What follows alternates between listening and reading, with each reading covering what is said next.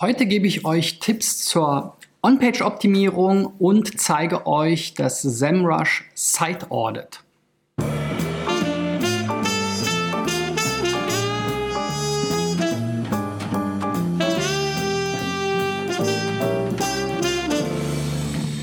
So, Freunde, ich glaube, wir haben die 272. 73. Folge. Hab äh, nicht mitgezählt. Aber ähm, wie dem auch sei, heute geht es um On-Page-Optimierung und ähm, das ist natürlich ein heißes Thema bei SEO. Ist ja einer der zwei oder drei großen Bereiche, je nachdem, wie man es aufteilt. Auf jeden Fall mal On-Page und Off-Page, je nachdem, ob man dann nochmal Content und Technik voneinander trennt oder vielleicht sogar User Experience und Nutzersignale. Wie dem auch sei, auf jeden Fall die On-Page-Optimierung ist natürlich ein großer Bestandteil der Suchmaschinenoptimierung, der auch über Erfolg oder Misserfolg entscheiden kann, denn es bringt nichts, die besten Backlinks und Texte zu haben, wenn die Seite vielleicht für den Google Crawler gar nicht verständlich auslesbar ist. Und ein Tool, was ich dafür empfehlen kann, ist das SEMrush Site Audit. Es gibt ja eine ganze Menge On-Page Tools. Ähm, da ist, ja auch so ein kleiner Trend gewesen nach der Pinguin-Schockstarre vor ein paar Jahren, ähm, dass sich alle mehr auf das On-Page-Thema gestürzt haben. Und da sind einige Tools aus dem ähm, Boden gesprossen, sagt man, sprießen, sprossen. Naja, irgendwie vom Himmel gefallen, sagen wir es mal so.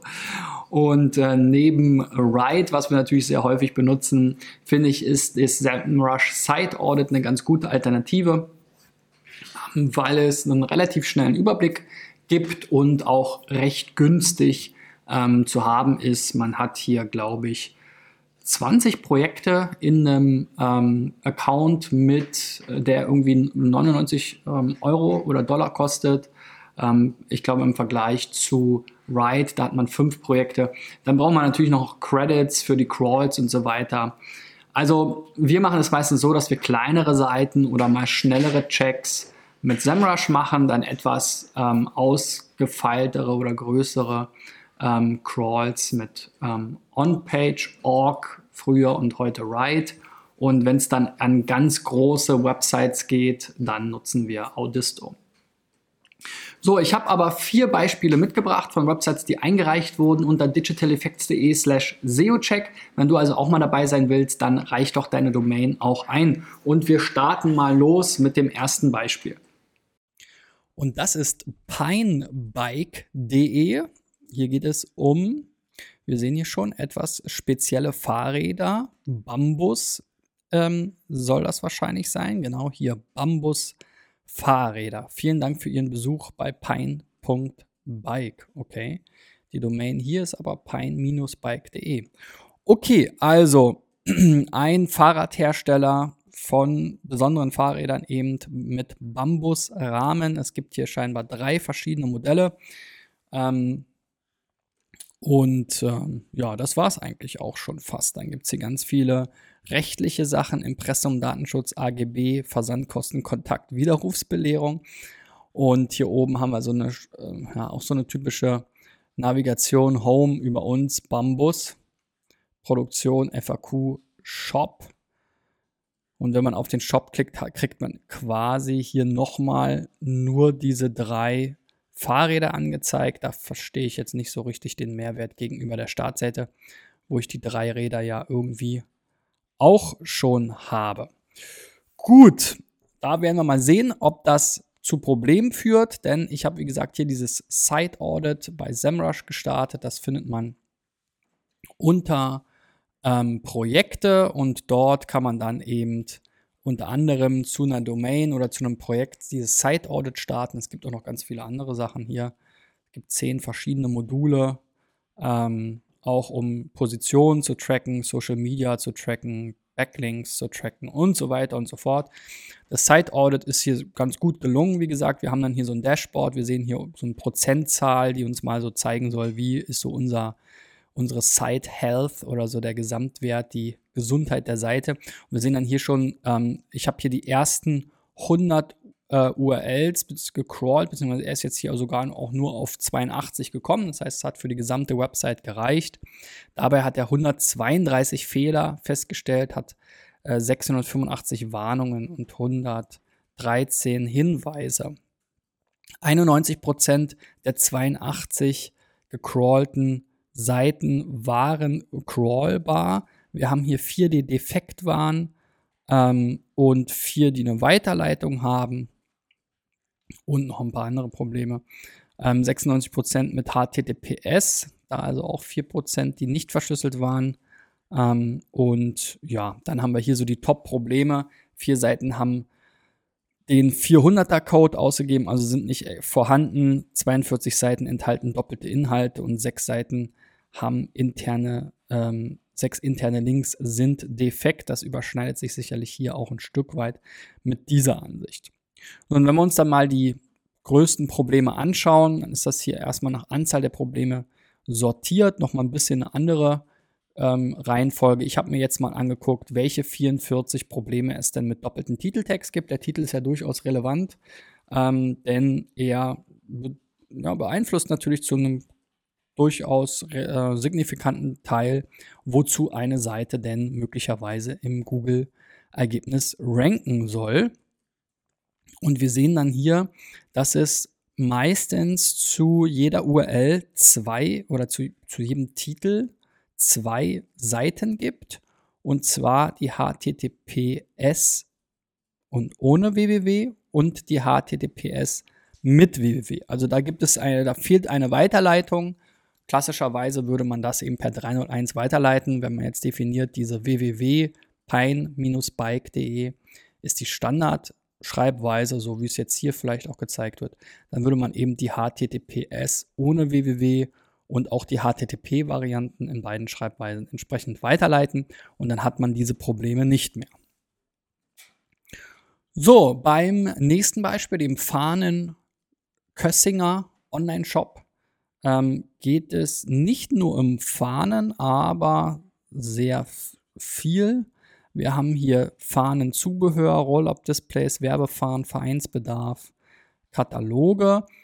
Ähm, was ich ganz gut fand, sind hier zumindest mal die Punkte im Menü, weil da haben wir tatsächlich immer so typische Produktkategoriebegriffe, sowas wie sonstiges Zubehör ist natürlich ein bisschen blöd, aber Bannerträger, Fahnenspitzen, Fahnenstangen, Fahnenständer, Schutzhüllen, müsste man nochmal sagen, vielleicht Fahnenschutzhüllen, aber Aufnäher, Ehrengeschenke, Kirchenbedarf, äh, Notenpultbanner. Also das sind alles schon ganz gute Begriffe, nach denen mit Sicherheit auch gesucht wird. Genauso hier bei den Fahnen, Bannerfahnen, Hissfahnen, Kleinfahnen, Funfahnen, Fanfahnen. Also da Deko-Banner, Kioskfahnen. Also das, das sind alles mit Sicherheit Begriffe, nach denen gesucht wird. Das ist immer oder nicht immer, meistens zumindest, ähm, so ein Vorteil von Online-Shops, weil die Produkt- Gattungsbegriffe oder die Kategoriebegriffe meist schon die sind, die dann eben auch von den potenziellen Kunden gesucht werden. Aber es gibt natürlich auch immer noch Shops, die es dann schaffen, die Kategorien ganz ungünstig zu benennen. So, hier unten haben wir nochmal so schematische Darstellung, wenn man jetzt nicht genau weiß, wie was da was ist.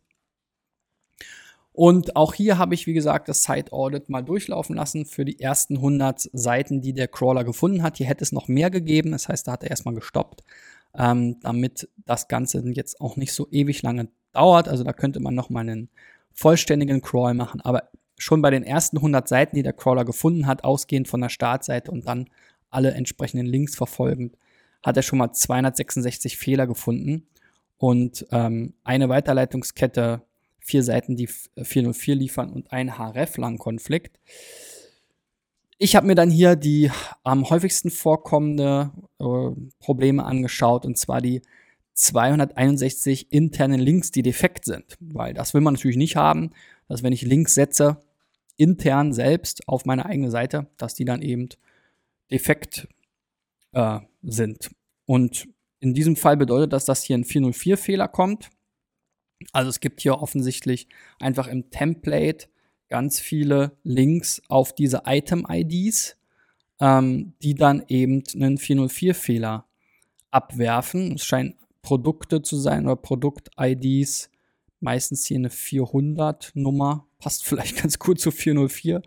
Also 4XX. Alles 400er IDs, ganz interessant. Ähm, also die scheinen irgendwie verlinkt zu sein. Und das ist natürlich ein bisschen doof. Vielleicht guckt man tatsächlich mal hier eben nochmal nach.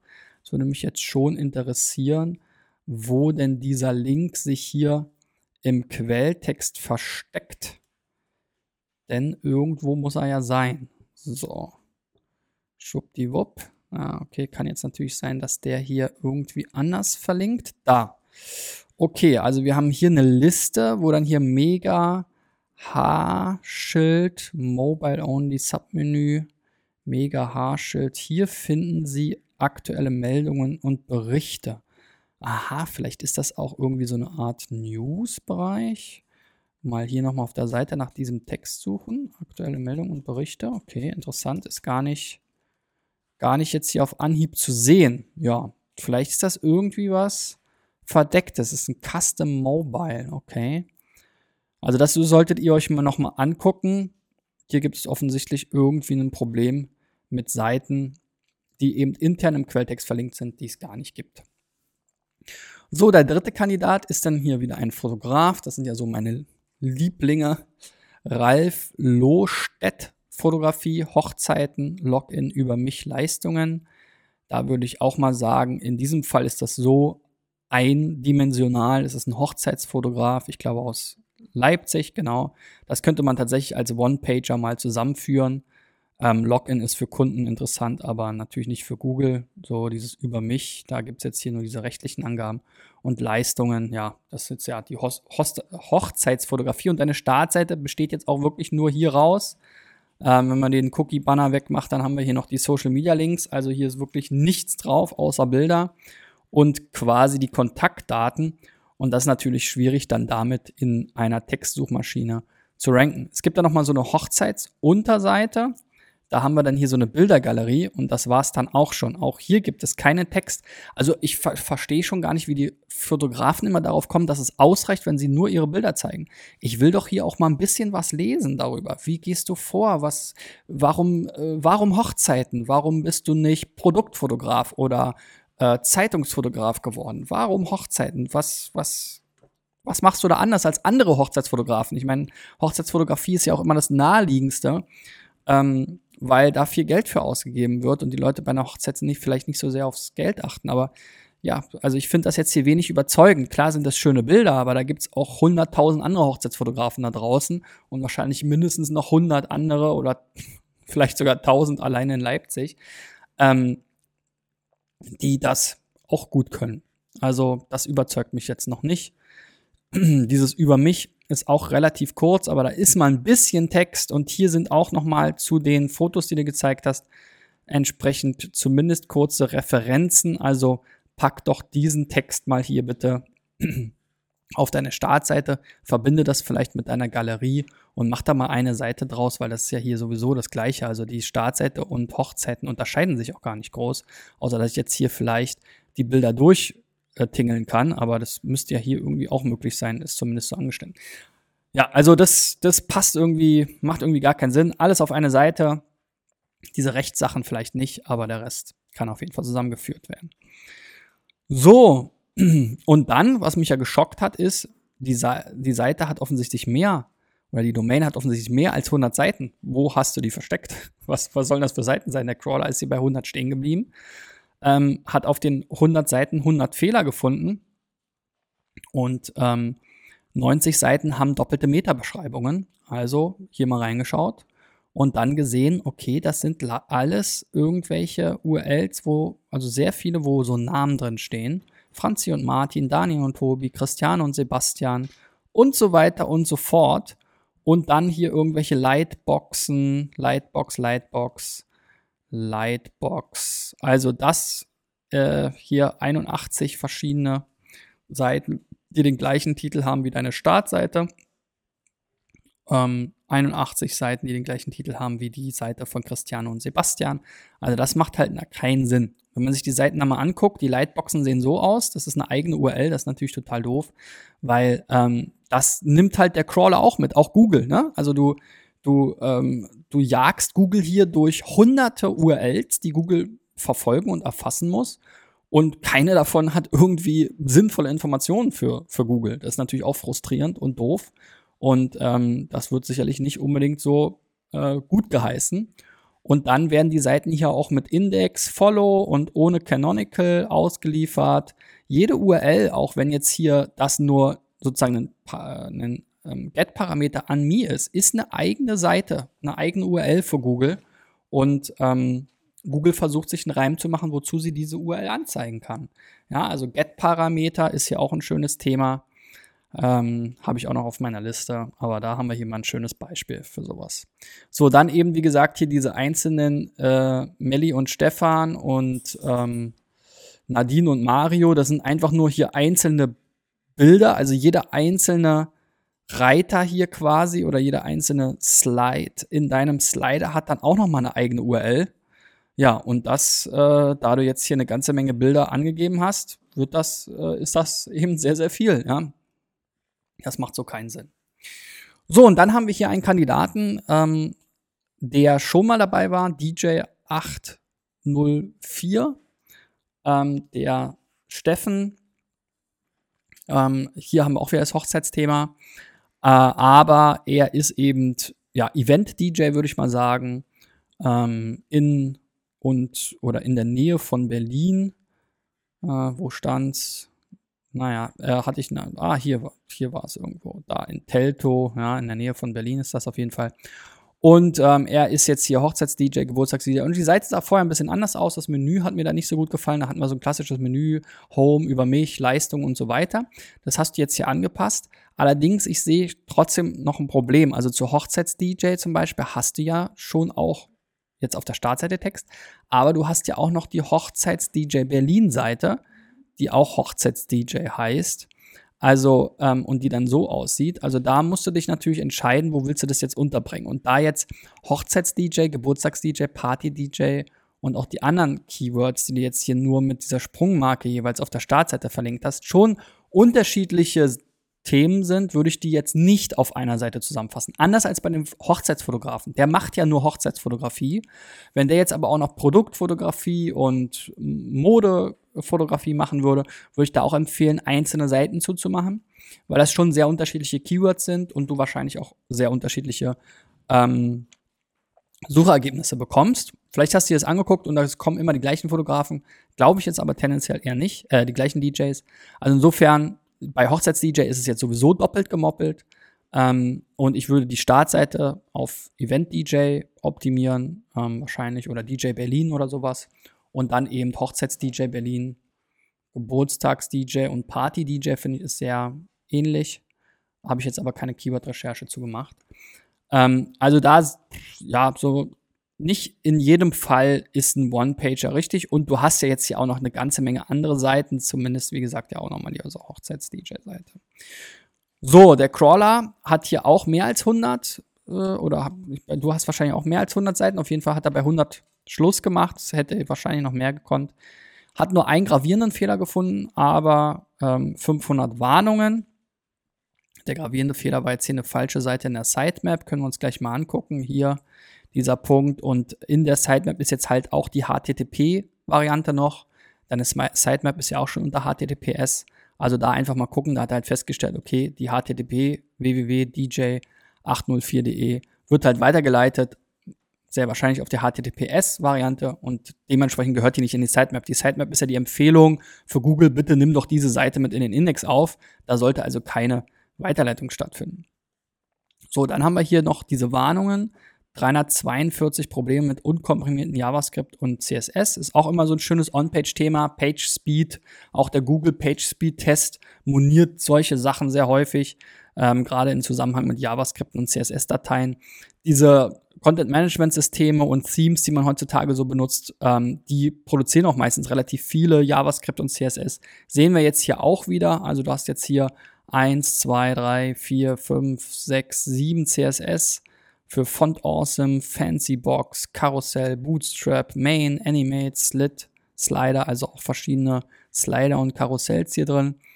Die sind alle nicht komprimiert. Ähm, das sind ja quasi Textdateien. Wenn man die komprimiert, dann geht das ähm, ist die Dateigröße geringer und dann hast du halt auch noch mal ganz viel, relativ viele JavaScripts. Da solltest du eben auch darauf achten, dass du da vielleicht ein bisschen das Ganze aufräumst und nur die ähm, drin lässt, die du dann auch verwendest auf der jeweiligen Seite.